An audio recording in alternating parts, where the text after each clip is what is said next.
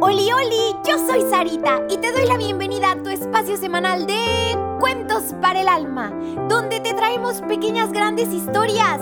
¿Listísimos para el cuento de hoy? Vengan, acompáñenme. La mamá de Dios.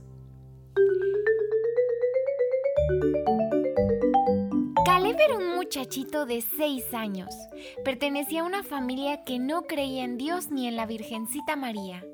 Un día entró por curiosidad en una iglesia católica y escuchó el rezo del Ave María.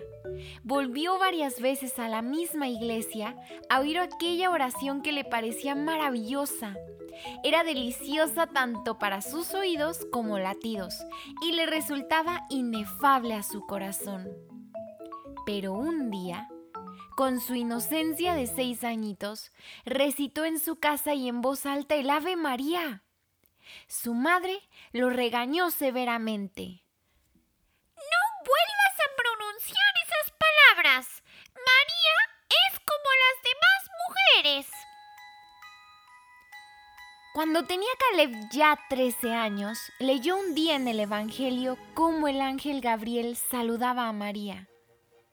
Dios te salve María, llena eres de gracia, el Señor es contigo.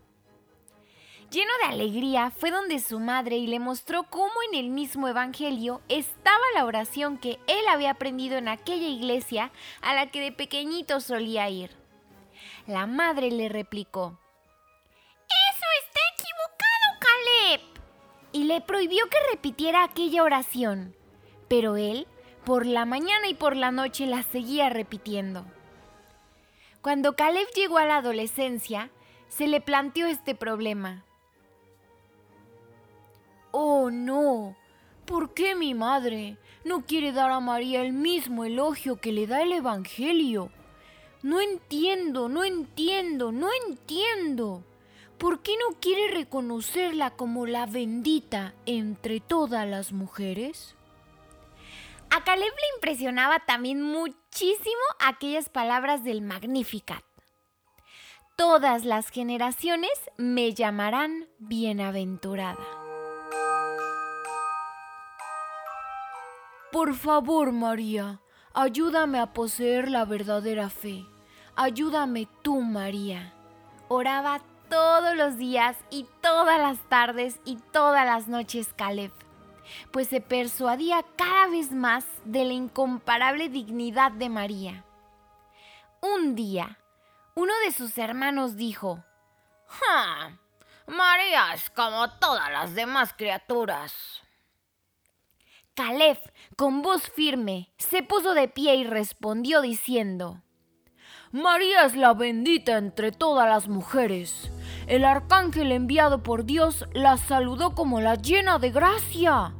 ¿Cómo no pueden comprender que es madre de Jesús? Y como Jesús es Dios, María es madre de Dios. Tienen empeño en negarle este título sublime, pero ya es hora de que lo admitamos. El pobre Caleb tuvo que sufrir mucho por parte de sus familiares.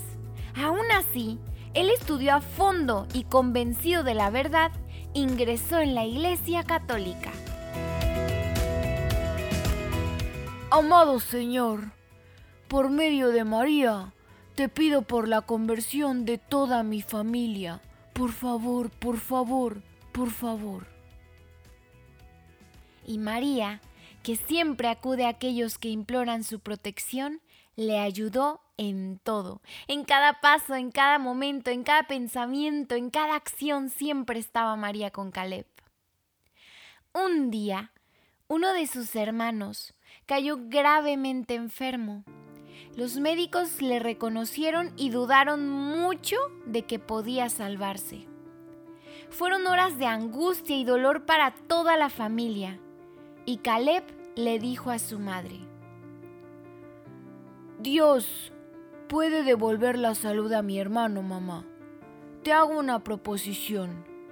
Que digas conmigo el Ave María y me prometas que al recobrar la salud de mi hermano, estudies con calma la religión católica Y si la juzgas la única y verdadera, la abrazarás como yo la he abrazado.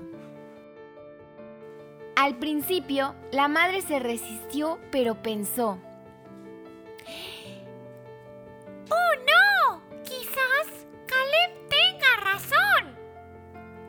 Así que la madre se arrodilló al lado de su hijo y rezaron juntos el Ave María. Dios te salve María, Llena eres de gracia, el Señor es contigo.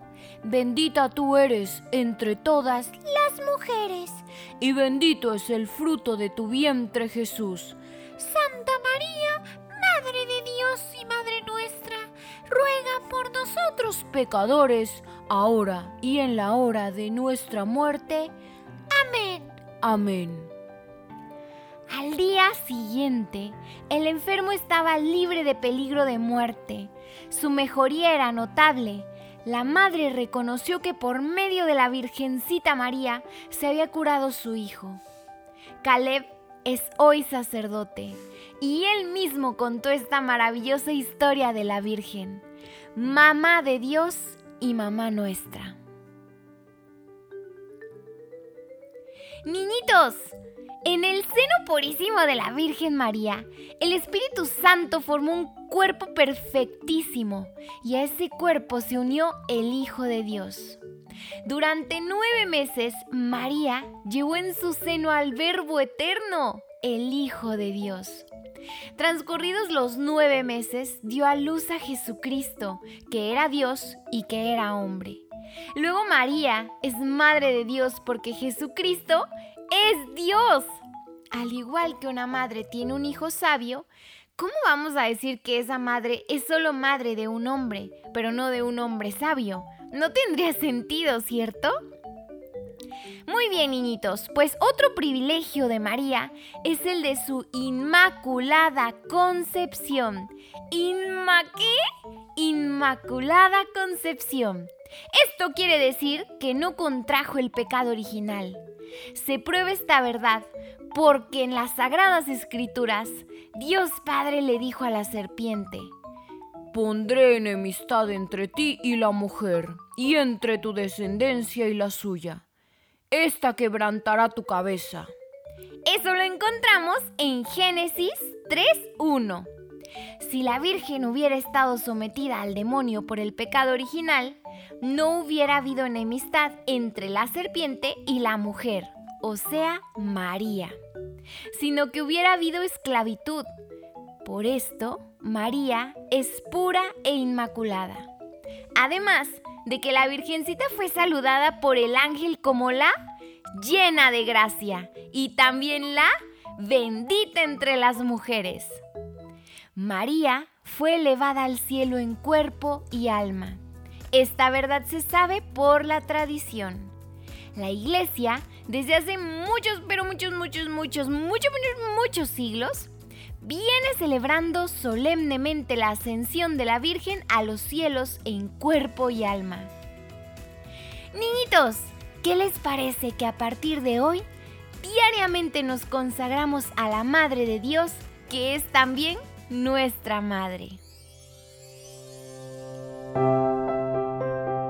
Ahora bien, niñito, ¿qué te hace pensar y hacer esta pequeña gran historia? ¿A poco no nos deja muchísimo para reflexionar? Pero sobre todo lo que nos mueve a actuar. Niñito, acuérdate de decirle a tu papi o a tu mami que le den seguir para que cada semana ya aparezcan los cuentos de manera automática. Y también por favor comparte este programa con todos tus amiguitos, tus vecinos y hasta con tus primos. Te espero la próxima semana con un nuevo cuento. Que Dios te bendiga muchísimo.